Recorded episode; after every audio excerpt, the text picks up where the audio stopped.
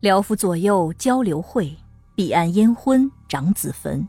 颔首悠然辨真趣，会心笔况有奇文。这里是左聊右侃的怪谈译文系列。您好，我肖阳峰。你好，我是吉祥。今儿咱们讲一期都市传说，还有民间怪谈吧。好啊，咱们就属于那种啊，走到哪儿玩到哪儿，霍霍到哪儿，好吧？ 嗯，那今天去哪儿呢？ 哎，上次咱们刚霍霍完青岛啊，啊是，哎，我就琢磨今儿这期咱再霍霍哪儿呢？后来我一想，哎呀，都市传说、民间故事这种事儿，西藏那边咱怎么能够不霍霍呢？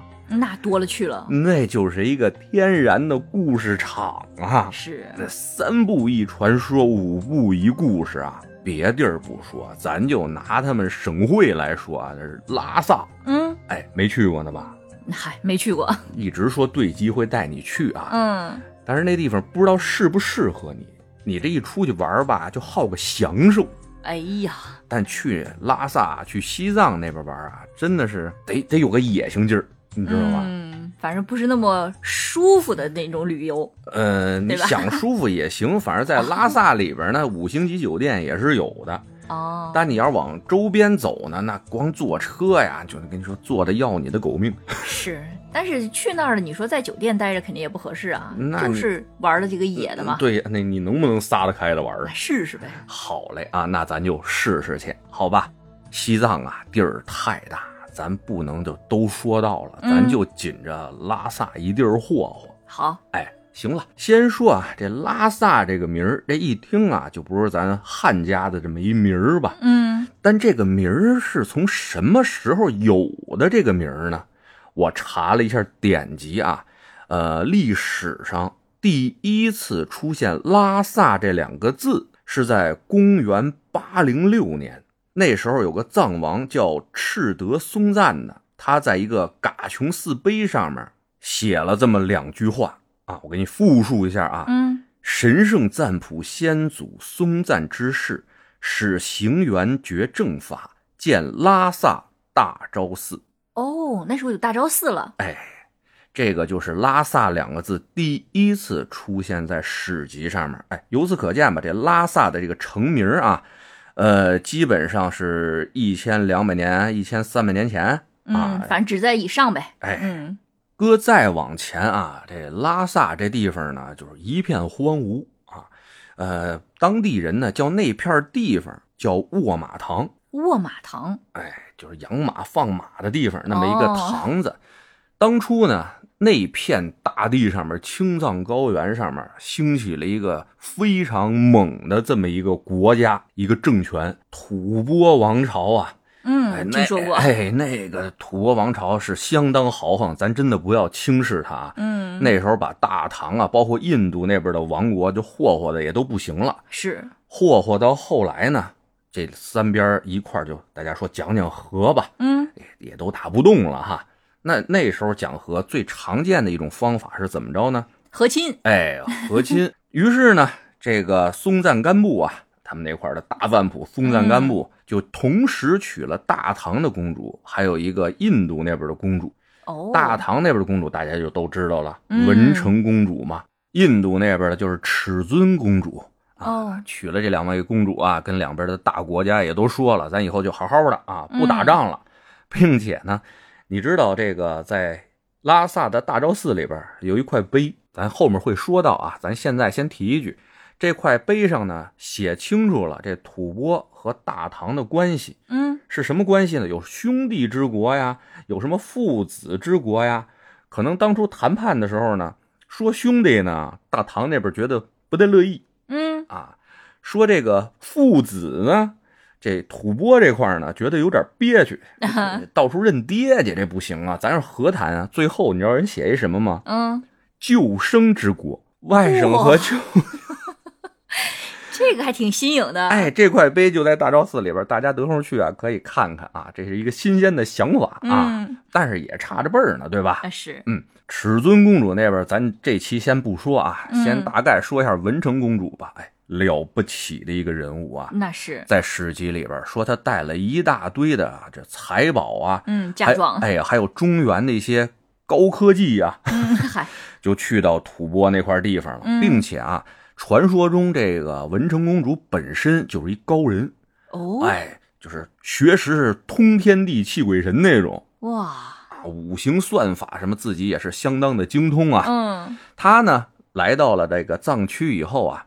住进了这藏王松赞干布给他安排的那个他们那宫殿，嗯，就是什么呢？布达拉宫。哦，那布达拉宫在一个山上面嘛，是，哎，往下这么一看啊，觉得有些不对啊，嗯，又拿五行算法这么一算呢，觉得更不对了，就让松赞干布呢说：“你把你们藏地的这个吐蕃国的这个地图拿出来让我看看。”嗯，地图拿出来一看啊，这文成公主说：“你看看，你说你们最近啊，吐蕃不安宁，老闹灾，还有什么地震之类的事情发生啊？嗯，你看你这个地图，整个国家的状态啊，形态像一个魔女，嗯，哎，光着那么一魔女躺地上，四仰八叉儿的。呵，所以呢，就说你们这国家底下就有一个魔女在底下雇佣，那还雇佣，哎，她一雇佣你们不就得遭地震灾了 了吗？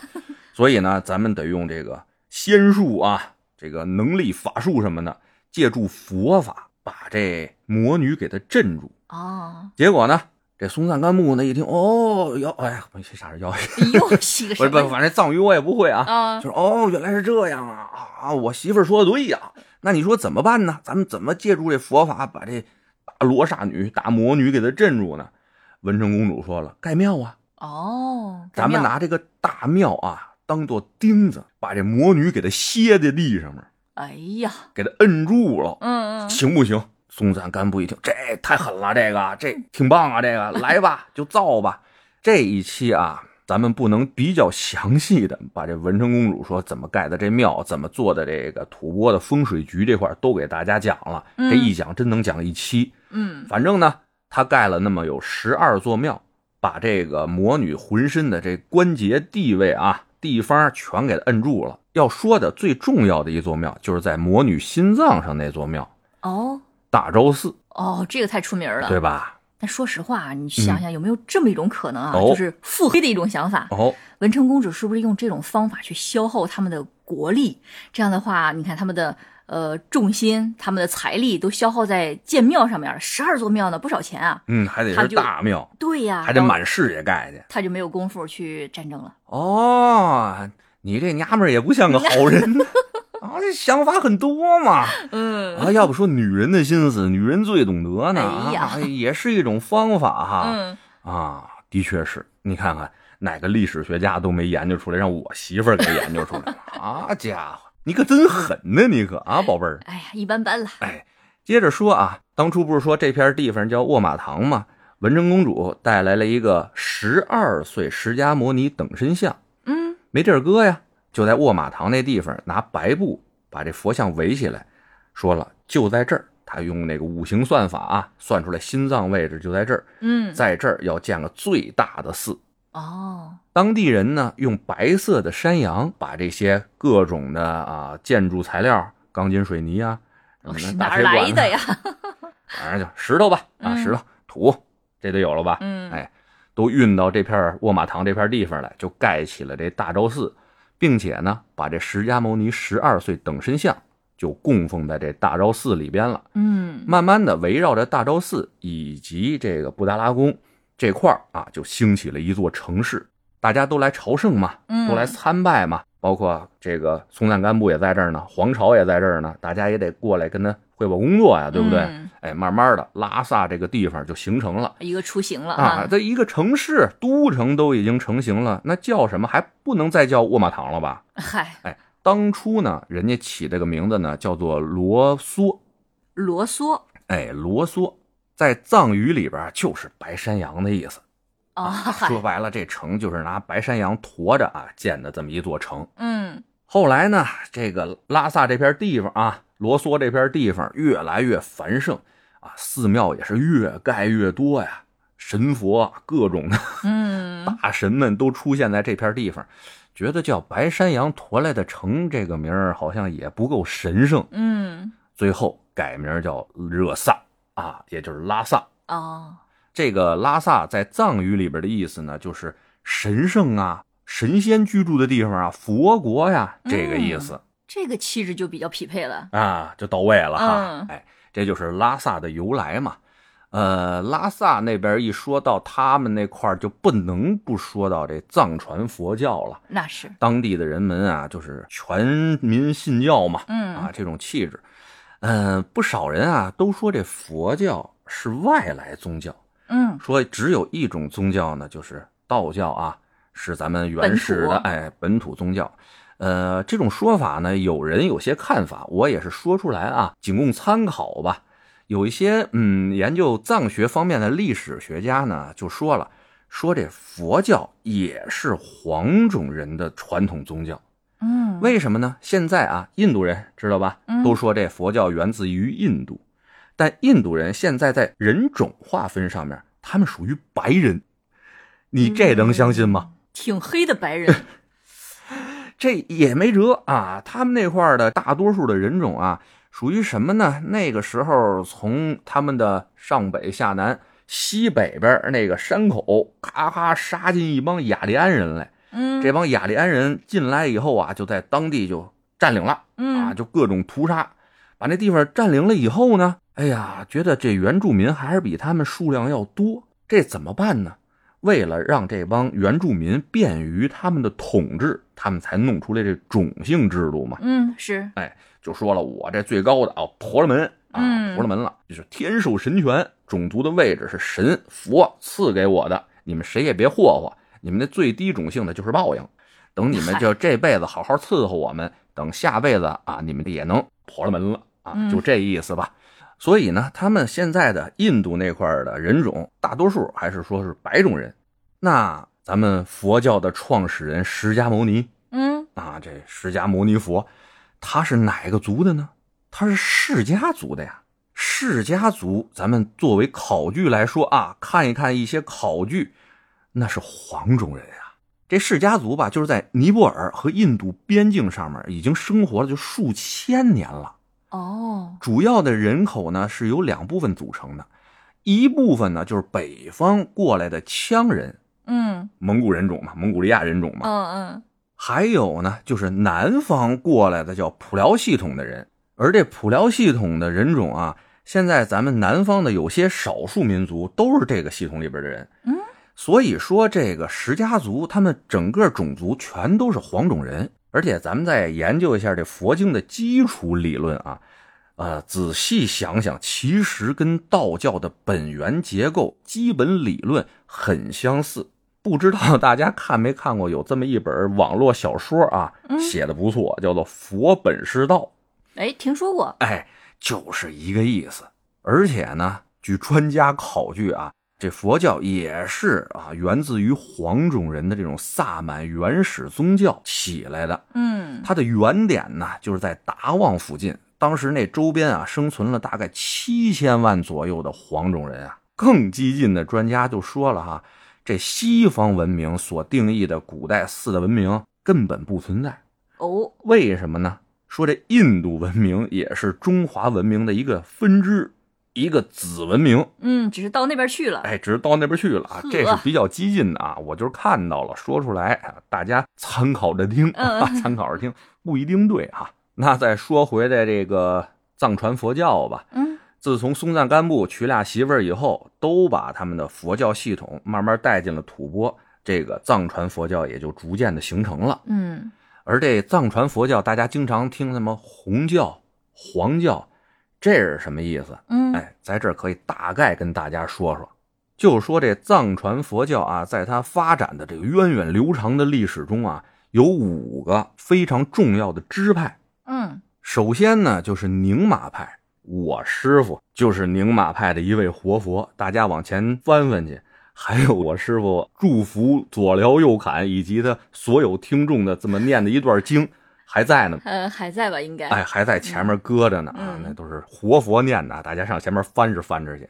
这个宁玛派就是藏传佛教里边最早的一个分支，他们呢，因为所有的僧人啊都戴着红色的帽子，嗯，所以就是红教啊，哦大家都管它叫红教。开始的时候呢，这个分支没有自己固定的一个佛教场所，没有寺庙，就是到处传教嘛。嗯，后来才慢慢的就给确定下来，一看大家都有地儿， 自己也得有地儿啊、嗯啊，方便人想信教来过来找我们来呀、于是呢，就有了那么几座大庙哈，像什么多吉扎寺啊、啊敏珠林寺啊，还有四川的嘎托寺啊、朱庆寺，还有我们这一个支派，我们小支派啊，嗯我们这个宁玛派，我师傅这个小支派的祖庭白玉大唐寺、白玉寺、协庆寺，这都是宁玛派主要的这么些寺就是庙。红教哈，啊这个教派呢，它是所有教派里边儿现在啊，至今为止，我觉得在世界上影响力比较大的。从十四世纪，就是一三几几年的时候，就已经往外传了。火，现在全世界的宁玛派的这个庙相当的多，嗯，世界各地都有，只要有佛教的地方哦，啊，他们都有。这是宁玛派。再说呢，就是萨迦派。这萨迦派呢，叫做花教。 花教，花教。为什么叫它花教呢？就是因为在他们那个寺庙的大墙上啊，有各种的色儿，有白的，有红的，有黑的嗯，啊。那么那么花呢，人家都有意义的。像红的就代表文殊菩萨，哦，白的代表观音菩萨，黑色的呢代表金刚手菩萨，所以叫做花教。他们呢在四川德格那块儿有个共亲寺，青海玉树有个节骨寺，然后西藏林州啊，林州这地方可能大家听的比较少啊。他们号称拉萨的后花园，是非常美的一个地方哦。在林州那地方呢，有个纳兰陀寺，就十三世纪吧，这个萨迦派已经发展到顶峰了。嗯一二几几年的时候，那时候想想，元朝蒙古国最哇哦猛的时候，那这萨迦最出色的这么五位始祖啊，叫做萨迦五祖的第五祖八思巴大师。哎，这个大家可能有不少听说过这位大师的啊。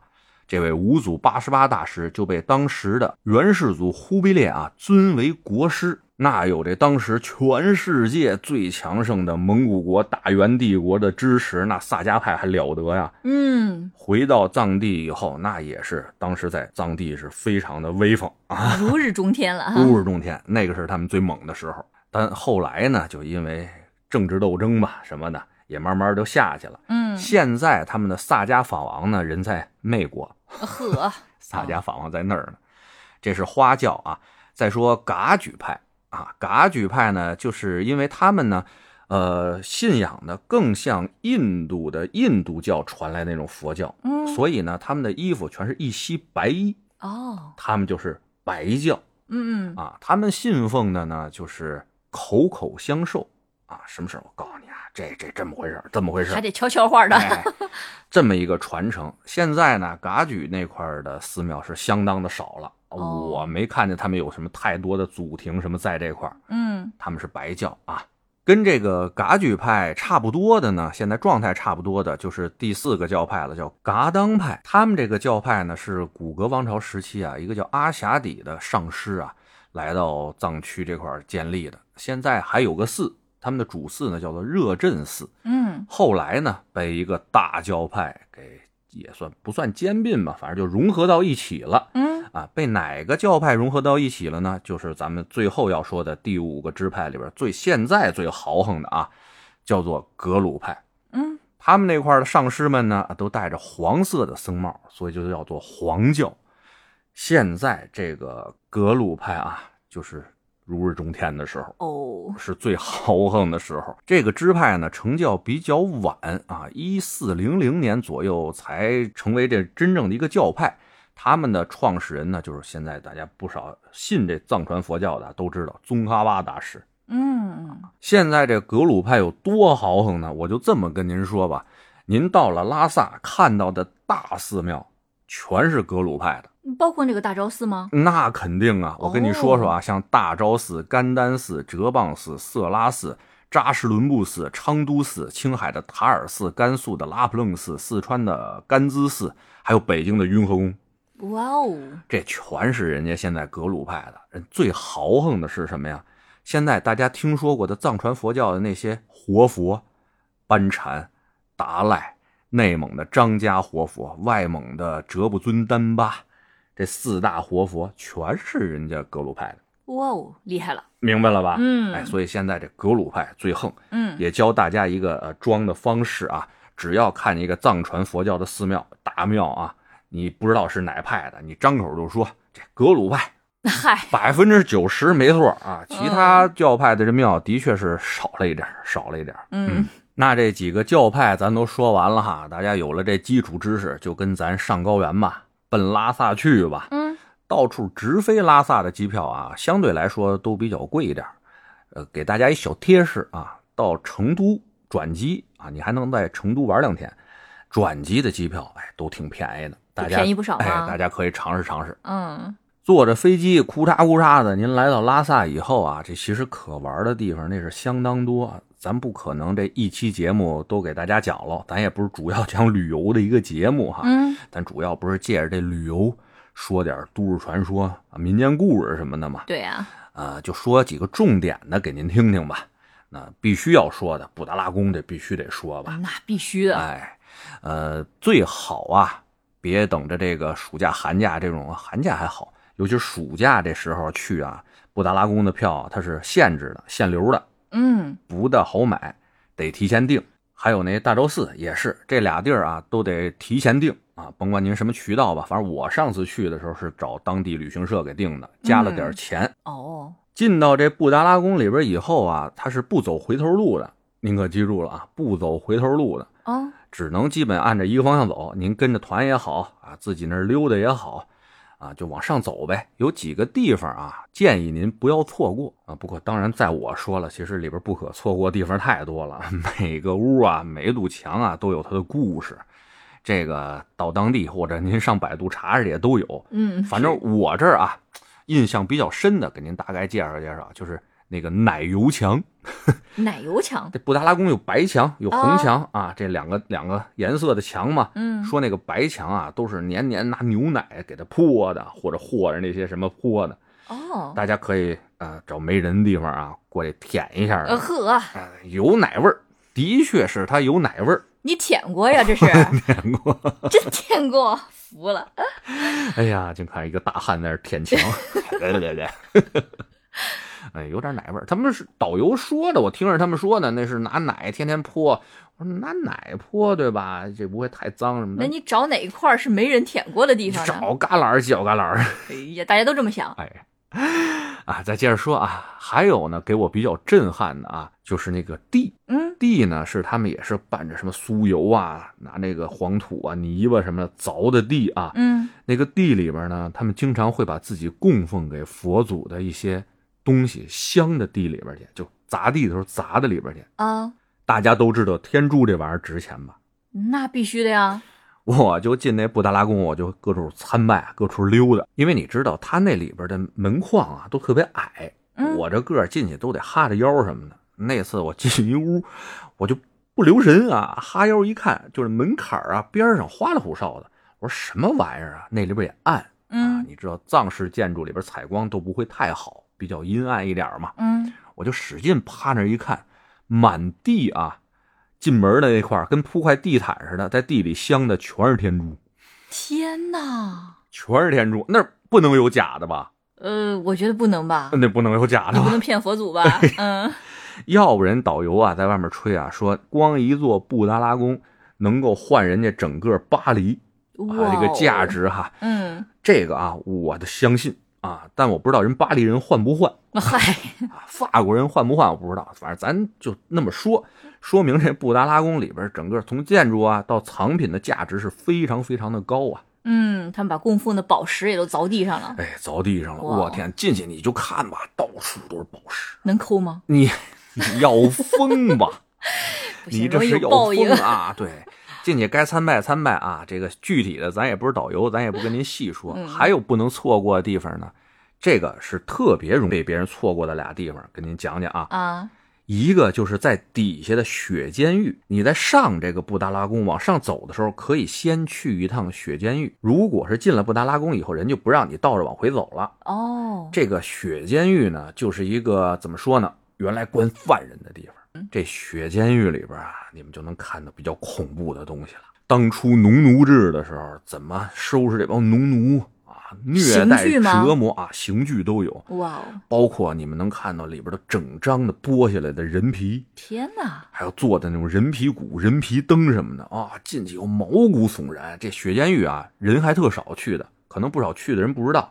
我这儿跟您说说，您这个听我们这左聊右侃的，估计还是比较喜欢这种恐怖灵异的东西啊哈、妈呀，我知道我也不太敢去，我感觉可以到这雪监狱里边看看去，就在布达拉宫的地面上，别往上走，因为出去你就到不了这雪监狱这块嗯回儿不来了嗯啊啊！当然，在这底下还有一个珍宝馆，在上去之前也可以看看。嗯珍宝馆去的人挺多的，但雪监狱去的人不多。还有一处所在啊， 这布达拉宫的这处所在一定啊，大家一定要去，就是爬到最高处的时候，布达拉宫最高处的时候，嗯一定要找找他那厕所。什么上个厕所，哎呀，太刺激了！我跟你说，啥意思？那底下啊空着，你知道吗？悬崖峭壁，一眼望到底儿，旱厕，几千年不带淘的，你知道吗？天哪，那不怕人掉下去吗？呃比较小啊，那个坑啊还是蹲便式的那种，比较小，就一溜哦，啊，就看着自己的很雄伟啊，就哭哭嚓哭嚓的就往下。特别的带劲啊！如果当时您正好哎有这个内急，能够出来点大祸的话，哎呀，这什么鬼？可以上这布达拉宫上面撇个大条去，非常的壮观。咔，一泻千里。 但是这个要是手机掉下去就没得救了吧？那你不要想它，换新的吧，还找它干嘛？哎，这是布达拉宫啊。再说说哪儿呢？啊，就该说大昭寺了嘛。咱们前面说了啊，去那大昭寺必须得看的，必须得参拜的，就是文成公主带过来的这十二岁释迦牟尼等身像。我进去第一次参拜的时候啊，都晃眼啊，那全是金的。哇，但是我就在那儿想啊，释迦牟尼佛十二岁等身像怎么那么大个儿？ 哦，很高吗？挺大的，哦，啊，巨大，就是咱们看那大佛像，你知道嗯吗？说十二岁等身怎么那么大个儿啊？后这个后来我问人喇嘛啊，人家说了，啊、原来呢是十二岁孩子那么大的等身像，过长来大的了 没那么邪。哇，没那么写。后来参拜的人太多了啊，网上贴金呐、咱们这个藏民哦那块儿啊，包括大家到这大昭寺里边，人旁边就有现场，你点钱供奉嗯，就可以在那儿弄点金子，纯金啊，弄成金箔给佛像贴上去。哦，就就是说给它长个儿了。哎，这在那么多年的信徒的这个参拜供养下啊，这个十二岁释迦牟尼等身像现在就变成这么巨大的了。呵，嗯，这个大家一定得参拜参拜啊，嗯甭管您信不信，我觉得这它怎么着也是个圣物啊，那啊是是那吧是？可以瞻仰一下，至少，嗯呃，其他的呢，哎，金顶儿必须上最上面去，嗯，从这大昭寺最顶儿上啊，可以看这拉萨城的不少的景致啊，嗯还能远眺布达拉宫，也是挺好看的，啊、而且这个金顶金顶那人家就纯金 的，真金呐、震惊晃眼。纯是黄金贴在上面的，非常壮观哈。嗯，呃，有的时候啊，我去的时候没有，有的时候说在呃夏天的时候，这个金顶上面的平台还能摆茶座，大家还哦能坐在金顶上面喝茶。这金顶上面呢，还有一个拉萨的那标志，就是两个白羊中间那么一个啊一个宝珠之类的一嗯个状态吧啊，也在上面，大家可以在那儿拍照打卡啊。嗯，这是不能错过的地方。还有呢，哎，还有一个小地方，不少人都错过了，就是在大昭寺的门框上面，他们都装饰着有各种的神兽嘛。嗯，那个大家一定要注意看看，太搞笑了。甭管上面的是金翅大鹏鸟，还是狮子，还是麒麟，那叫一个萌啊！个个在上面卖萌啊！我就光拍门框啊，那天我拍了够二百张照片啊。哦，卡通版的感觉。哎，就卡通版的，就矮墩墩儿 啊，矮墩墩儿一个个的，胖嘟嘟脑袋巨大啊，嘴咧着，眼睛瞪着，还还吓人啊，哎呀，真是萌凶萌凶的，哎呀哎呀特别好玩，特别好玩。再有呢，就是这个寺庙里的一些纪念品啊，这点儿可以跟大家说说，呃，看看行，想求呢也行啊，不是不行。嗯，但你就看吧，反正你 怎么说呢，不能不能嗯，价格相对比较虚高一点、哎是吧？，价格那人家是大昭寺里的这些法器啊，它只纪能是念品，球嘛，对吧？哎只能是球来的。纪念品，人家还能就给你开光呢，对不啊对？哦，那就不能按这个价值去算了哈。对呀、这除了大昭寺吧，那当然还有小昭寺了。小昭寺里边供奉的是尺尊公主啊嗯，带回来那八岁等真相，也离着不远，嗯，都在那一大片儿呢，大家可以逛逛去。呃，除了那个不能介绍太多啊，咱还是讲故事呢嘛。嗯呃，介绍拉萨的三大寺吧。先说这色拉寺，呃，大家见过观音菩萨嗯，生气的时候什么样吗？生生气啊？啊，没有就怒了，就狠起来什么样吗？哦，你们想看啊，就去这色拉寺里看去。呵，这色拉寺里边有一个镇寺之宝，叫做马头明王像。嗯这个马头冥王像啊，那外形真是很凶狠啊，啊嗯是一个恶鬼的模样那状态。它呢，其实就是观音菩萨的化身。当观音菩萨啊看到这世间一些丑恶的时候，要替佛正道的时候啊，消除这些妖魔鬼怪的时候，他就化身为马头冥王，哦，就是它其中的一个法相。哎，怒目金刚就把这些宵小全部干掉了。嗯，哎，，所 所以说，你们想看观音菩萨急的时候什么样，就上这色拉寺瞻仰瞻仰马头明王去。而且呢，当地人啊有这么一个习俗，就是家里如果生了孩子以后，先得上大昭寺里边拜拜去啊，说我们这个生了孩子了，您保佑保佑。但如果这孩子呢有些什么问题啊，比如说老哭、夜里睡不着觉或嗯者惊厥这种事儿，那就得抱着孩子去这色拉寺，找到这个马头明王像啊，让这孩子拿额头触一触这马头明王像，哦，再求点香灰啊，给这孩子抹脑门上。瞬间啊，这一切的这种就是有那个震碎的那种哎哦作用。，反正人家当地人就相信嘛。嗯嗯啊现在也是很多人都排着队抱着孩子等着杵去。哎 呀，好吧，我去的时候都没明白这干嘛呢，这都是抱着孩 子去的，都抱着孩子去的。而且吧，当地人还有讲究什么呀？就是带着孩子拜这马头明王的时候，得一个一个人进去。所以马头明王那个殿啊，永远是排一大队哦，啊，而且带来的孩子多少都有点就不舒服啊什么的，不高兴、不开心那种嘛，那嗯哇哇地哭。你就看着那一条大队，那抱着孩子，那家伙那相当的壮观啊！呵，啊，人家讲究必须是一个孩子一个孩子处理，嗯，有点像咱们现在儿科挂号那感觉。哎呀，啊，那是啊，马头冥王像必须得看啊。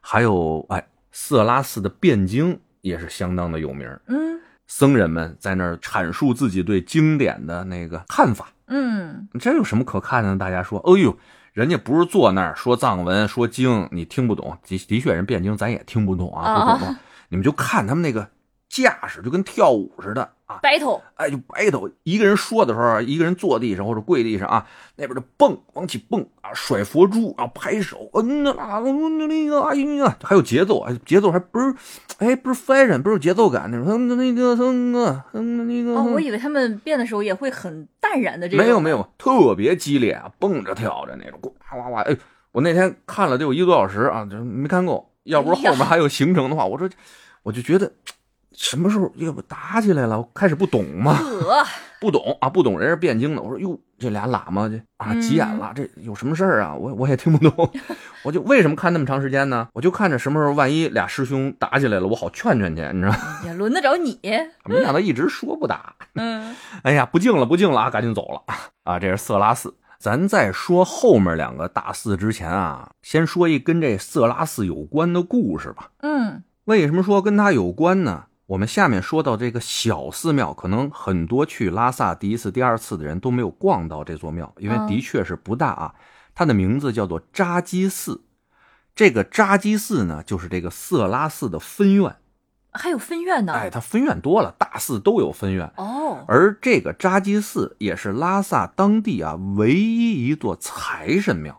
嗯不少人都上那儿求财去。还有就是什么呢？咱们一直说这佛家清净之地啊，什么戒酒、戒色啊，什么戒杀生什么的。嗯，人这扎基寺啊，你隔着能有两条街，你就能闻见满大街飘的都是酒味儿。啊，就我第一次去啊，就在车上摇着窗户呢嘛，啊，嗯没没有关窗户，我就闻着哪儿那么浓的酒味儿啊！开了两条街，到了以后，这酒味儿是越来越浓。嚯，啊，这一问当地喇嘛说，这是扎基寺的传统，里边供奉着扎吉拉姆这么一位神仙，嗯，也是当地的财神。财神爱喝酒，哎，最大的爱好就是喝酒。喝，这寺庙旁边的小店里啊，全都是卖酒的。我说这干嘛呀？在庙旁边卖酒，一般都是卖卖得那么嗨香嘛，就啊，是也卖香，也卖酒，还卖哈达。哈达和这香，拉萨哪儿都有卖的，是但就这酒啊，就在这扎基寺门口扎堆儿卖。特色哎，在这儿告诉大家一句啊，别上那儿外面买去，进庙里边买去。哦，外面啊卖的贵，而且您来这寺庙里边，在人寺庙里边买点香火，买点酒、哈达什么，也算给人捐香火钱了，而且比这倒是外面便宜的多。嚯，一板香啊，十块钱，嗯，连哈达带他们当地的一瓶酒，扎基娘娘最常喝的酒，一共六块钱，啊，那挺便宜，那是的确挺便宜啊。嗯把这些东西请好了以后啊，进到庙里边儿，先上他那个火供堂啊，烧一些松枝儿啊什么的，那叫火供嗯，啊，先沾点这火供的气儿吧，先给人供供，然后排队，慢慢的进这扎基娘娘那个主殿里边去。嗯，他说是主殿啊，主要来这儿的扎基寺嘛，就拜这扎基拉姆嘛。但扎基拉姆这位女神还不是在正殿里边儿。我之所以叫她主殿，是大家主要都要来这儿拜。其实人家正殿还是那个佛祖、释迦牟尼之类的哦啊，那些上佛们。嗯，这个财神仙女儿人不可能在正中间儿那块儿嗯让别的佛祖在旁边给她陪衬，不可能。是啊是是，所以呢，咱们到这扎基拉姆那店旁边排队去，进去以后就把这酒交给僧人，哈达交给僧人，然后呢，拜的时候默念自己的生辰八字啊、名字呀、家住哪里啊，还有一些愿望什么的。哎，在那儿拜完了以后，你就记得啊，这愿望实现了，该还愿还愿了。嗯哎，呦，我第一次进去的时候没准备啊，一说女神，哎呀，进去参拜参拜吧。那想的都是飞天啊，那种很华贵的啊，妖娆的那些神像的样子啊。嗯进去一看，哎呀，扎基娘娘正经把我吓一跳啊。呵，大家也都做好心理准备啊。那扎基娘娘外形还是挺震撼的，嗯，他也生气了，呃，一个大黑脸，而且脸上褶皱丛生啊，一个大舌头吐出来，有点跟那黑白无常那大舌头似的。哎呀，当啷着在那儿。嗯，啊，然后呢，这个手脚还都是手是个爪子，脚也没了，是个犄角。嗯嗯嗯，嗨，哎呀，这反正外形是挺挺威风啊，挺震撼。啊 我瞻仰完这扎基娘娘出来以后，我就想，这位仙女儿神女身上一定有故事，我就找当地人问。后来呢，也是在做这期节目之前啊，也看了一些啊网上流传的一些说法，嗯，我都带给大家，不太相同。在网上大家百度啊、扎基拉姆的时候，最常能够看到的是什么呢？说是这位女神原来是乾隆的一个妃子，嗯，哎，西藏进贡过去的这么一个妃子，和亲嘛哦也是、啊，那时候打清牛逼嘛。嗯嗯结果呢，这位妃子太漂亮了啊，就宫斗戏，大家也知道啊，遭这帮其他的娘娘们的那个凌辱，嗯，感觉香妃似的，哎，欺负，对，就那意思。嗯然后她就特别郁闷啊。你也知道，藏族女孩是比较开朗啊，比较奔放那种，她就不高兴了，就整天以泪洗面不行啊，还天天喝酒。火，哎，这就是扎基娘娘爱喝酒嘛。嗯，喝酒喝酒呢，有一些妃子呢，知道她爱喝酒以后呢，就想给她弄死，就往她酒里下毒。毒的这娘娘啊，扎基娘娘脸儿都黑了。然后啊，死的时候喘不过气儿啊，自己掐着自己脖子，呃，舌头就吐出来了。哦，就这么一个故事。然后呢，因为死的太冤了，就开始在这个宫里边作祟。正巧呢，色拉寺有一位高僧，当时上五台山去参拜，嗯参拜完了以后呢，说进京，咱也拜拜皇上吧。哎，正好赶上这事儿，乾隆就说：“就咦，不行啦，我们这儿闹啊，我死了个媳妇儿。 呵，”哎乾隆爷也不是这调儿哈，嗯，乾隆爷个北京味儿是不是？对呀啊，，对死了一媳妇儿啊，这现在闹太厉害了啊，这怎么办啊？大师您给弄弄吧。这大师呢就在那儿做法，做法呢就看超度不了这位妃子的那灵魂，就问他你到底要干嘛？这妃子说我太冤了啊，但是呢我听到大师呢给我念经超度，我觉得这个佛法呀是我比较向往的事情，包括原来在藏地的时候，咱们也全民信教啊。嗯，这么样吧，大师，我不甘心啊再入轮回，你能不能教我学佛？哦，于是呢，这大师说：“那学佛得有毅力啊，这么着，你跟着我走，可能路上会受到不少的这个辛苦，你愿意吗？”这妃子就说：“行啊，我这一心向佛，肯定没问题。”于是呢，这位大师就把这个妃子的冤魂啊收起来，带回到藏地去了。嗯当他们回到这个大师修炼的色拉寺的时候呢，这色拉寺的法力太强盛了，这个妃子终归是条冤魂呐、嗯，进不了寺。一到这个庙门那儿，就给他崩回来呵，啊，就进不去。这大师说：“哎呀，看来啊，你这个还是有怨气啊，身上。这样吧，我在这个某地某地啊，这块儿是一风水宝地，我单独给你盖一个小庙，你呢就在里边行善做好事，慢慢的修行，然后看看能不能有一天位列仙班，修得正果。哦，这就是分院的由来。哎，他就给他盖了个扎基寺。嗯盖了这个扎基寺以后呢，就让妃子的冤魂在里边修炼，进行了一个降魔仪式，除掉了他身上的一些恶以后啊，给他起名叫做扎吉拉姆。嗯哎，所以这个扎吉拉姆就在扎吉寺这儿修炼开了。这是网上大家能查到这么一故事。而我在当地问当地的藏民和一些喇嘛给到的故事呢，跟这个大同小异。嗯但说这位呢是当地啊富户，也就是说当地土司的这么一个小妾，嗯也是因为长得很漂亮，遭人嫉妒啊。这土司呢有一次出兵打仗去了，后来在家里这些老婆们啊就觉得这小妖精啊一定要把她弄死，也是毒死了也吧？也给她下毒，哦，毒的脸儿都黑了，这姑娘还没死。然后他们就拿绳子勒她，呵，啊，勒她勒她，还觉得不解气，舌头都吐出来了。后来这帮人就发狠啊，把他那个手脚啊都搁在开水里边烫，烫的骨头都出来了。哎呀，你想底下是白骨的话，是不是有点像那点鸡脚？嗯嗯嗯，就那样子，反正死的是非常的惨啊，死的那么惨怎么办啊？作祟呗。嗯，等这个土司一回来以后啊，就在那儿怎么出门好好的，这回来闹开鬼了呢？啊，一看这事儿没办法，后来找了色拉斯大师，后面的故事就基本就一样了。哦，当地是这么传的啊，不知道大家信哪个啊？嗯不过呢，像这样的故事吧，也正好是揭示了一个什么呢？就是藏传佛教到了啊藏地以后，怎么融入这本土宗教的一些事情。嗯，就是大家第一次进这个藏传佛教的寺庙的时候，就看到有些神像啊，那很凶狠啊，就各种挺吓人的那种状态。嗯这个就是什么呢？藏传佛教刚刚进入西藏地区的时候，当地有本地的宗教叫做本教，嗯，是，啊，这个也不跟大家大篇幅的说了啊，这因为佛本之争，这个我天哪，写论文都够了，写几本书都够了。他为了啊融合当地的本教，在当地扎根，就把本教的一些神仙啊，嗯哪怕是妖怪，他都给吸入进这个佛教里边。就说佛祖进来以后，我逐一收服，让你做我的护法金刚也好，做我的菩萨也好，做一些什么哦空行母也好，就是这个意思。因为当地的本教属于万物有灵的那种教派。嗯原始萨满教就是天地日月星辰河沟子山万物都可以，嗯万物有灵啊，不但有善灵，还有恶灵，他们都拜。那佛教进来以后，为了扎根儿嘛，那就全都收入过来。只要信了我啊，进了我的佛教，你们就都能成正果。嗯收个猴，收个猪什么的也啊，嗯 那都行嘛。嗯，位列仙班，对，就是这个意思。哎，咱再说回到这扎基寺啊，嗯，如果有想去的朋友呢，这块儿跟大家说几个注意事项。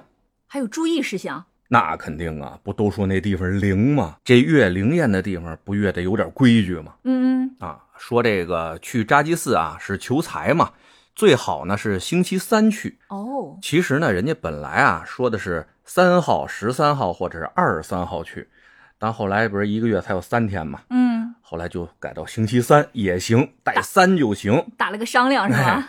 因为在藏族的规矩里边吧，一般是带一的是求平安的， 哦，带三的是求财的，带五的是求身体健康的嗯嗯啊，这个大家可以记一下啊。然后去的时候呢，早上去嗯嗯，啊，尽量别晚过十点，哦，十点就算晚了，对，十点就算晚了。还有呢，就是许了愿啊，得还，如果应验的话哈，，对，应验的肯定得还啊嗯啊。嗯嗯既然你知道人家灵验的话啊，这不少呢。我看见有一些啊，说扎基寺的事儿吧，说这个扎基寺的那个扎基娘娘、扎基拉姆那个佛牌嗯，算是阴牌啊，说身体不好的人还不能戴，这个放心，没有啊。咱不是那个东南亚那种小小乘佛教那个劲儿啊，啊，这个没有那么大规矩啊。我没听哪位上师跟我这么说过。嗯嗯，大家只要是虔诚啊，嗯心不脏，嗨， 您该带就随便带着啊。记住了啊，有一分敬畏之心就好了。嗯第一次佩戴的时候呢，这个扎基拉姆的佛牌啊，第一次戴的时候最好是在早上七点到九点之间，辰时龙抬头的时候哦，啊最好。但如果是属狗的话，这人是属狗的话，往后延一个时辰，因为这个龙和狗相冲哈，啊，就这么点规矩吧，大家嗯记一下就好了，也不用你要是信你就信，嗨，您不信您也不会求去，对吧？嗯啊，这就是扎基寺的这个事情啊，跟大家讲完了。接着再说回到咱们其他的拉萨的另外两大寺，下面说这个哲蚌寺吧，咱从近往远了说，色拉寺离市中心最近，然后往远了点，西郊那边呢有个哲蚌寺， 嗯这地方去就辛苦点了，比较高啊，哦平均三千九百米以上了，算是。嚯，需要爬山上哎，去，需要爬山上去。而且啊，你去那儿，你就第一个感觉啊，这就不是个庙，嗯，那就是个村儿啊，村儿，巨大，哦就是一个小城市。啊，无数个殿宇是吗？哎呀，无数个殿宇顺着这个山坡，它就建上去了哇哦，啊。去这个地方呢，啊，哲蚌寺这个地方呢，有两个镇寺之宝，你得看。一个呢是经常能够看得见的，你去那儿就能看得见的，是一个白海螺。嗯这个白海螺呢，是他们格鲁派的创教法师啊，创世祖宗喀巴大师曾经用过的一个白色法螺。哦，但你想找着它不得容易，为我啥呀？小啊，比拳头大不了多哦少。人是大师真正用过的玩意儿。嗯我告诉您怎么找去啊，这大家可以记一下。到了这哲蚌寺以后，您就顺着山往上走，走到了半山腰的时候，那块儿有他们一个主殿，叫做错亲大殿。嗯，啊，这个大殿不像咱们汉传佛教似的，就一个屋子是一个大殿，它是一个大院儿哦，院儿，啊。藏传佛教的很多大殿其实都是一个一个的院儿，嗯进去以后啊，除了主殿以外，还有其他的一些配殿配在边儿上。他们这个主殿就叫做错亲大殿，那位置呢，就基本在哲蚌寺的最中间儿嘛，那嗯凸显人家主殿的位置嘛，对吧？进了这主殿以后啊，顺着往上爬，爬到这主殿的三层，在大殿的这个三层啊西北角那块儿有这么一个殿，叫做强巴通真殿，不大这么一个殿，很容易错过啊。啊，您进去以后就会发现里边呢供奉着弥勒佛的八岁等身像，哦，弥勒佛的，哎，然后呢，弥勒佛祖在心脏这个位置捧着这么一个海螺，您仔细看，那个就是哲蚌寺的镇寺之宝白海螺。哦，是佛祖捧着的，对对对对，这个是每次去都能看到的。嗯另外，他们那儿的一个镇寺之宝呢，就是一副巨大巨大的一个佛像，唐卡大家都见过吧？那是啊哎，那就是其实就是可以算是一个巨幅唐卡。 ，Plus 版，哎呦，那那太 plus 了，哦，横着有十米多宽，嚯，竖着有三十多米，那么大，所以呢，它叫晒佛节呀、它得在山上把那幅唐卡展开。哇哦，这个呢，基本上只有在这个藏历的雪顿节的时候，他们那块儿做晒佛大会，你能看见。嗯我天，雪顿节大家有幸能赶上一回的时候，啊估计您也挤不上去。嗯，大概什么日子呢？这日子还真不太好说，因为呢，它是藏历的六月举行，嗯，每年的藏历六月。但这藏历六月呢，每年跟咱们过的公历这块儿吧，日子还不一定哪天能对得上。这个呢，哦每年都不一样，大家想去可以查一下。嗯只是说这个节日啊，就仅次于藏历的新年嗯，那么盛大的一个节日，它是释迦牟尼佛的成佛日，来嗯纪念这个节日。那人山人海呀、我天，那么大个哲蚌寺啊！从山脚下几条街以外就开始排大队，一直排到这个晒佛台这块儿哇哦，全是人。嗯，这个时候就经常容易有一些坏人，我跟你说，嗯小偷啊，哦嗨，啊，这帮小偷啊，他干嘛你知道吗？不偷钱，那偷什么呀？藏民身上那天都是盛装出席，啊，把所有的家当全带身上，他们就那带是把小剪子啊，在后面咔咔咔在藏民身上绞。太坏了吧？哎呦，我跟你说，藏民可有钱了，尤其呵是牧区那些牧民，嗯，牦牛，你知道一头多少钱吗？多少钱啊？这牦牛身上都是宝啊，连毛带皮带肉带骨头全能卖啊，嗯，一头能卖出一两万块钱去。那一家有多少个呢？基本上哎，呀，少了少了，不得有几十头啊！哦，家里有一两百条牦牛，那都是很正常。嗯，你就想想他们有多少钱吧，是，平常又没有什么消费的地方，对吧？没事儿就买点珍珠、玛瑙什么的宝贝，就往自己身上装饰，嗯，恨不得全部身家全在身上了。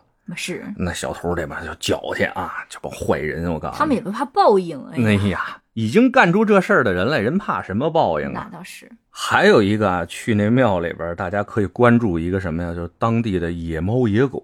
这嗯庙里的野猫野狗巨多，哦，哎，甚至人特意庙里边还贴出条儿来了，说这个禁止投喂野猫野狗，万一受伤我们可不负责啊，这意思。啊，那真是多呀，哎呀，就满地都是，你能看见啊，就跟峨眉山的猴哎子一样嘛， 一团儿一团儿的，比那多，我觉得嗯。这虽说说有危险啊，但我看这人一个个还怪好的呢。啊平常我坐那儿看看，有喜欢这个的可以过去 看看去啊，嗯也是一景儿吧。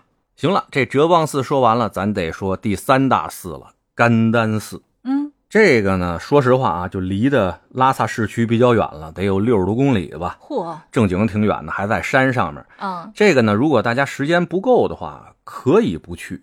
为什么呢？那块儿的镇寺之宝不一定大家看得见。那块儿的镇寺之宝呢，是用纯金书写的整套啊、甘珠尔经，还有十六尊者的锦缎，平常都是看不见的。哦，他特殊的日子展出来是吧？，对对对，只有在特殊的日子才能把这些东西啊拿出来给大家看看。嗯，包括各个啊，从明朝一直到清朝，皇帝赐给各种法王的一些礼品啊、法器啊、唐卡呀、锦缎啊这些东西，在有些特殊的日子，他们叫做甘丹绣堂节，这块儿能拿出来给大家看看。要是其他别的日子，大家去了也看不见，挺大老远的。然后那些建筑呢，寺庙呢，其实跟前面两大寺区别也不大。哦，但是话说回来啊，这个甘丹寺在藏传佛教，尤其是格鲁派里边的地位是非常崇高的，嗯，算是他们的祖庭。宗喀巴大师是在那儿亲自修的这座寺庙，哦，祖庭地位非常的超然啊！如果有时间有这精力，可以去看看，肯定也不会后悔。行了，这寺庙宫殿给大家介绍完了啊，那到了这那么有民族特色的地方，大家不想逛逛街呀、买买东西什么的呀？嗯，大昭寺门口围着那一圈啊，原来叫八廓街，现在也叫八角街，全是卖东西的。嚯，旁边呢还有一个叫冲赛康市场，那就类似于内地的这个小商品批发市场吧，嗯，不过卖的都是当地比较有特色的东西啊。大家有时间可以去看一看，但是啊，多看啊，少张嘴，少买，因为里边的一些有民族特色的一些东西呢，我告诉您，百分之九十以上一无尽的。呃 呵，好吧，啊，就包括天珠啊、米勒什么的啊那些东西，那呃等啥是 Miller？蜜蜡呀，哦，这怎么还有英文哎呦吗？这我就告诉你啊，这就是行内和行外人的区别，黑话，哎，就就类似于黑话吧。就说白了，你一个人进这店铺去，指着这玩意儿一问，人就知道啊，该给你开多少钱。蜜蜡不能叫蜜蜡，懂行的都叫米勒；珊瑚不能叫珊瑚，得叫珊瑚。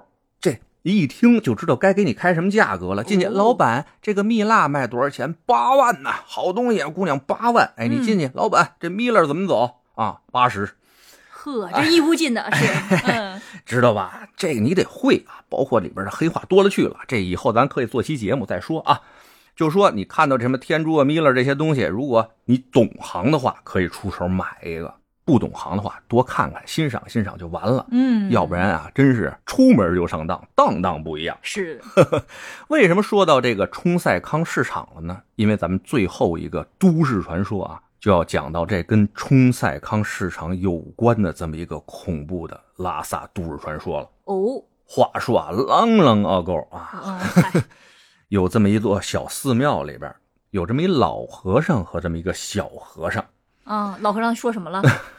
老和尚说：“下山的女人使老虎。” 哎，你别说，还真有点这意思啊。哦，有一天吧，这老和尚就让这小和尚呢说：“啊，徒弟啊，出去啊，买点东西去。”这小和尚在山上修行那么长时间了，哎，好长时间没下去了，也行啊，高兴啊，说师傅买什么呀？啊，师傅说你下去啊，买点面，再买点肉，咱今儿啊包饺子。饺子，啊他们还吃饺子啊？那好，肯定有啊。那藏，你去拉萨那块儿藏地去，藏面、藏饺子、藏茶都有，一种包法吗？基本上。哦，但说实话啊，我是不知道我是没吃着好吃的还是怎么着，我都一般吧。呃 大家尝个味儿啊，尝个味儿。这老和尚说啊，让小和尚买肉包饺子去。小和尚说行啊，那正好高高兴兴出去玩一圈去嘛。转身刚想走，老和尚说：“哎，回来回来，徒弟，今儿啊，我算了一下日子啊，可能有点问题哈。这么着，你出去啊，该买什么买什么，人家说多少钱你就给人家多少钱。路上啊，千万不要跟人瞎搭茬儿，尤其是看见女的，并且呢，地上有什么东西啊，你看着新鲜的不要捡，快去快回，听见了吗？”嗯，啊，这小和尚说：“好嘞，好嘞，师傅，这么着了。”下山就来到了这个非常热闹的冲赛康市场啊。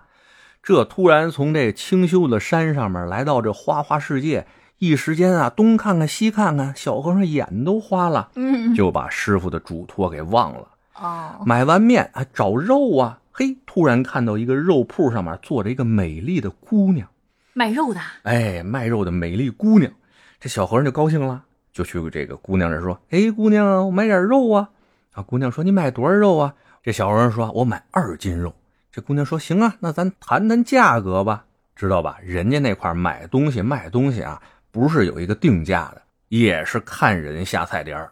啊，哎，这个我觉得倒也合理。我看你这人讨厌，我就卖你贵点儿；我看你这人和气，我就卖你便宜点儿。呵，哎，这我觉得很朴素，很朴素啊。他们呢，就是经过袖里乾坤，你知道吧？在咱北方一些牲口市场也有，大家掐手指头啊，说多少钱多少钱。于是呢，这小和尚就把手伸过去了，哎，姑娘也把纤纤玉手伸过来，俩人就在袖子里啊讲开了价格。讲好了价格以后呢，姑娘就给这小和尚开始切肉，切好了，刚说要包，小和尚说：“哎，姑娘，你这不对吧？我看着这肉啊，它少。”其实呢，就是小和尚啊，想跟姑娘多聊聊天儿，多说说话。嗯，姑娘说不少啊，高高的二斤。小和尚说不对不对，你可不能蒙我啊，多来点儿多来点儿。这姑娘啊，看着他微微一笑，哎，又给他切了一小块肉搁里边了。这小和尚说不对不对，还少还少。这姑娘啊，又看了他一眼，说行，还少是吧？行嘞，又给他切了一块儿，把这个肉包好了，就交到小和尚手里了。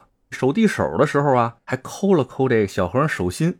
嗯，哎，这小和尚就哦呦嚯，这个 有点意思啊，有点意思，美滋滋的啊，抱着这肉就回到庙里边了。回去以后啊，就跟师傅说啊，买的这个肉花了多少钱？这师傅一看，哟，这看着买的挺多呀，这这这钱够吗？小和尚说，哎，我啊就怎么怎么样，怎么怎么样，我就多要他两块肉。这师傅说，哎，你这个不行啊，这不对呀、出家人怎么能讹人家肉呢？对吧？那个卖肉的是个什么样的人啊？那小和尚红着脸就跟师傅说：“哎呦，你长得可漂亮了，是一大姐。 嗯，”这师傅当时脸儿就沉下来了，说：“你赶紧把手伸出来给我看一眼。”这小和尚不知道为什么呀，把两只手就都伸出去了，哎，就看到他这个左手的掌心上面啊有一个奇怪的标记，小和尚都没发现。这老和尚当时啊冷汗都下来了。哦，说：“哎呀，你呀你呀，嘱咐你的事儿全忘了，让你在外面老老实实的。看，现在你又杀身大祸了吧嗯，？”小和尚当时就傻了，说：“这怎么了？你看到这标志了吗？这就是萨迦巴姆的标记啊！”小和尚说：“师傅，什么巴姆？呵，什么巴姆啊？”师傅说：“萨迦巴姆。”说：“萨迦巴姆是什么呀？”师傅说：“来，坐下，我跟你说。”巴姆啊，在这个藏语里边就是女妖的意思，哦，而萨迦呢，就是咱们之前讲的五大支派里边萨迦派嗯，萨迦法王、那个萨迦。话说呀，在日喀则那边，韩红唱那首歌，大家都知道，嗯日喀则那边有这么一个萨迦法王的宫殿，那个宫殿里边呢，有一座封魔的祭台，叫巴姆拉康，嗯，就是镇魔用的。哦，里边呢镇了有几百尊的这种魔神啊。哎，说到这儿哈，还得提醒大家一句：大家去藏区，尤其是进庙玩去，有一些宫殿或者是有一些屋子，人上着锁不让进，您可千万别想方设法推门进去，或者把人家窗户纸抠开了，非要看看里边有什么。这里边有忌讳，嗯啊，，像这种店一般都是镇魔、封魔或者镇魂的店，大家还是稍微敬而远之一些。收起一些好奇心哈。，对，有的呢可以让你参观，经常大家看的凶神恶煞那种雕塑，身上还上着大锁链子，嗯，那个就是镇魔殿哦，啊。大家有这么一个概念就行啊。咱接着讲故事。这老和尚说呢，那边的萨迦法王镇魔的这个殿里边镇的全是从咱们藏地收的本教那些恶鬼啊、山神啊之类的东西。嗯，这个萨迦巴姆也是其中一位啊。他们呢，经常化作这个美女啊，出现在各个的地方。有人如果经不住他们的诱惑啊，被他们打下标记了，当天晚上他们就从美女化身成恶鬼，就会把这个人吃掉。火，哎，为什么我今天走之前啊，告诉你今天日子不对啊？因为萨迦法王镇这些恶鬼的时候呢，告诉他们每年有七天的时间可以让你们去人间游荡，嗯，放个假，放个假，要不然呢戾气太重，正好啊就是在这日子里边让你出去买肉了，跟你说别跟人搭讪，别跟人搭讪，别跟人瞎聊天，不听话呀。嗯现在你说怎么办？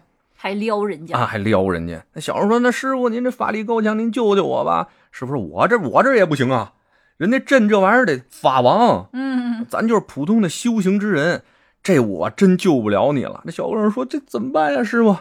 这老和尚说：“啊，哈，只有一个办法，反正你师傅我呢，斗法是斗不过人家了啊，但我知道有一位高人能够救你一命。这样，你从寺里边啊拿一些糌粑和酥油。”去到小昭寺附近那块儿呢，你去寻找一位八十来岁的老乞丐，女性，嗯，女性的老乞丐，她呢脸上有一颗大痦子。找到她以后，你就求她，求她什么呢？让她啊同意你到她的帐篷里把这夜过去。嗯师傅，你让我跟一个老太太过夜去是吗？ 老和尚说：“你这别废话啊，你这要不要命了？”嗯那，小和尚说：“行行行，我就听您的吧。”这小和尚拿上酥油糌粑，抱着就奔那小昭寺那边找去了。嗯啊，当天来得及吗？哎呀，那来不及也得去啊，要命的事儿啊，嗯对不对？抱着这些东西来到了小昭寺，一个一个地方找啊，哎，还真让他在天黑之前找着了。有这么一个啊，脸上皱纹堆垒的这么一个老太太，在一个破毡帐篷门口这儿念经呢，旁边呢摆一盆，就是一老乞丐啊。嗯，看到这位以后啊，这小和尚过去咕噔就趴那儿了，奶奶救命啊！这老乞丐啊，微睁双目看了他一眼，没搭理他。这小和尚就一直在那磕头啊，这在这求啊，眼瞅着天儿就快黑了啊。嗯，这老太太呢，还是不理他，跟他指指自己的耳朵，那意思自己听不见啊，岁数太大了，耳朵聋。这小和尚啊，没辙没辙了，就在那儿喊，把自己做那些事啊和遇到这些事儿啊，全喊出来了。哎呦，旁边人都听着了，说：“先小和尚，你看， 倒倒霉孩子啊，嗯倒霉孩子。我觉得他也不会事儿，你先把那个酥油跟糌粑先放人家盆儿里啊。哎，你看喊完了以后，这小和尚才把酥油和糌粑放在老乞丐的这个盆儿里边啊。嗯，老乞丐呀、啊长叹一声说：“行了，那就这样吧。看在你呀、已经大声的把自己的罪业说出来了，大家也都听到了，我也嗯感觉到你呢，真心要悔改。这样，我就救你一命吧。”把他领进了这个毡房，里边呢有一个大坛子，嗯，说：“你钻到这个坛子里边。”小和尚当然听话了，钻到坛子里边以后，这老太太啊就拿法器把这坛子口给封住了。到晚上啊，就听见外面妖风大作呀。小和尚在坛子里边也看不见外面怎么回事啊，哎，就听见外边叮了咣啷噼里啪啦，明显就是打起来了。哦，到第二天啊，天光大亮，这老太太把坛子口打开了，说：“你出来吧，事儿已经了了、一啊。” 看闷死了。肯定得留口儿，嗯肯定得留口儿。这小和尚出来呢，对老太太再三感谢，就问：“您是哪位菩萨呀嗯，？”这老太太说：“呀，我就是你们所说的萨迦拉姆啊。哦，”这小和尚当时啊鸡皮疙瘩都起来了，说：“哎呦，您也是那女妖吗？”说：“哎，我也是萨迦法王那块镇住的萨迦拉姆，原来他们的确是叫我女妖啊。不过呢，我一心向佛，今天救你呢，也算个修行哈。之前呢，那个年轻点儿的萨加拉姆啊，已经被我打跑了，你就放心吧。嗯，说完了以后啊，就看这老太太一挥手，她所有的家伙事儿啊，连那帐篷都钻到这坛子里边去了。嗯，哎，坛子呢就飘了起来，老太太坐到这坛子上面，歘就飞走了。哦，话说啊，萨加拉姆在当地啊又叫空行母，嗯，接触过藏传佛教都应该听说过这个法号哈。是，空行母就是这些女妖修行得道以后成真以后啊，她们的身份啊。当然了，在咱们前面的故事里边啊，咱都说老和尚、小和尚什么的，应该叫人老喇嘛、小喇嘛，这没毛病。但是喇嘛，我这太拗 口了，嘴张着给您讲述的时候容易走神啊，嗯，所容易以嘴瓢，哎，容易嘴瓢。我这嘴也是经常瓢，大家也知道哈。所以我就说老和尚、小和尚，这北京这个嗓子眼儿一嘟噜就出来了。嗯，对于讲述有利。哎，行了，那今天呢，就是给大家草草的讲了一下拉萨旅游的一些地方，还有一些民间故事啊和都市传说啊。嗯当然了，这是太浅了，太少了。不是刚开始咱说了吗？那边这是三部一个故事，五部一个传说。是，没去过的朋友呢，还真是推荐可以去一趟啊。那是啊应该是不会让您失望的。嗯，那之后呢，大家还想听我们霍霍哪里啊？霍霍到处霍霍，到嗯处霍霍。大家也可以提一些意见，我们是去过呢就给大家霍霍一通，没去过的呢我们争取去一趟再给大家霍霍，好吧可？以，好了，那这个坚持录制节目不易，大家的每一点鼓励呢都是对我们最大的支持吧。哎呀什么月票啊、点赞啊、评论啊，大家嗯多给一点儿哈、谢谢大家了。那今儿这期就这儿，那就先这样呗，好嘞，大家拜拜。嗯，拜拜。